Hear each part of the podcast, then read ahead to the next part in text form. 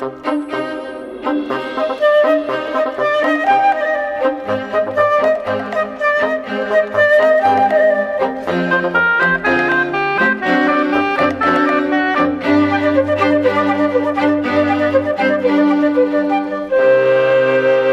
cientistas bem tentam encontrar formas de vida noutros planetas e objetos celestes, mas até agora Nada.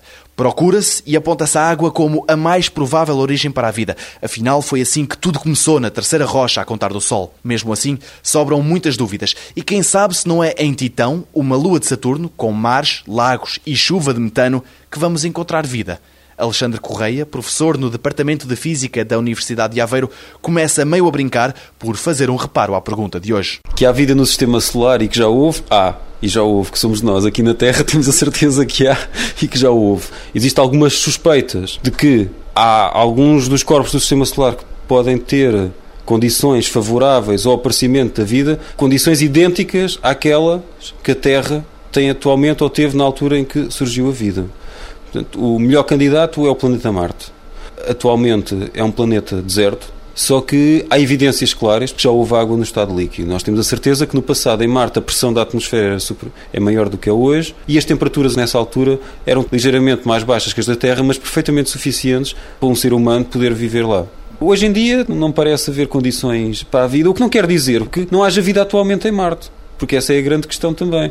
Como o processo de, de Marte, de deterioração do clima, foi um processo gradual e lento, poderia ter havido bactérias que, que tinham aparecido um processo idêntico ao da Terra e depois se adaptaram à, à situação atual. Como Marte parece que nos tem eh, decepcionado um pouco, começas a procurar novas possibilidades no sistema solar. A primeira, eh, satélite onde essa hipótese foi levantada foi no satélite que se chama Europa, um satélite de Júpiter, que é uma superfície completamente gelada e tem uma série de falhas, o que demonstra que por baixo aquilo é, existe uma superfície líquida, não se sabe a quantos quilómetros de profundidade está. Pensa-se que apesar de tudo deve estar a 3, 4, 5 quilómetros de profundidade. Uh, agora, se existirá vida nessa água, não se sabe. Muito recentemente, já este ano, apareceu a possibilidade de uma lua de Saturno ter também um oceano de água, com uma vantagem em relação à Europa, que a crosta que cobre a superfície teria uma espessura muito inferior à da Europa. Portanto, seria de muito mais fácil acesso.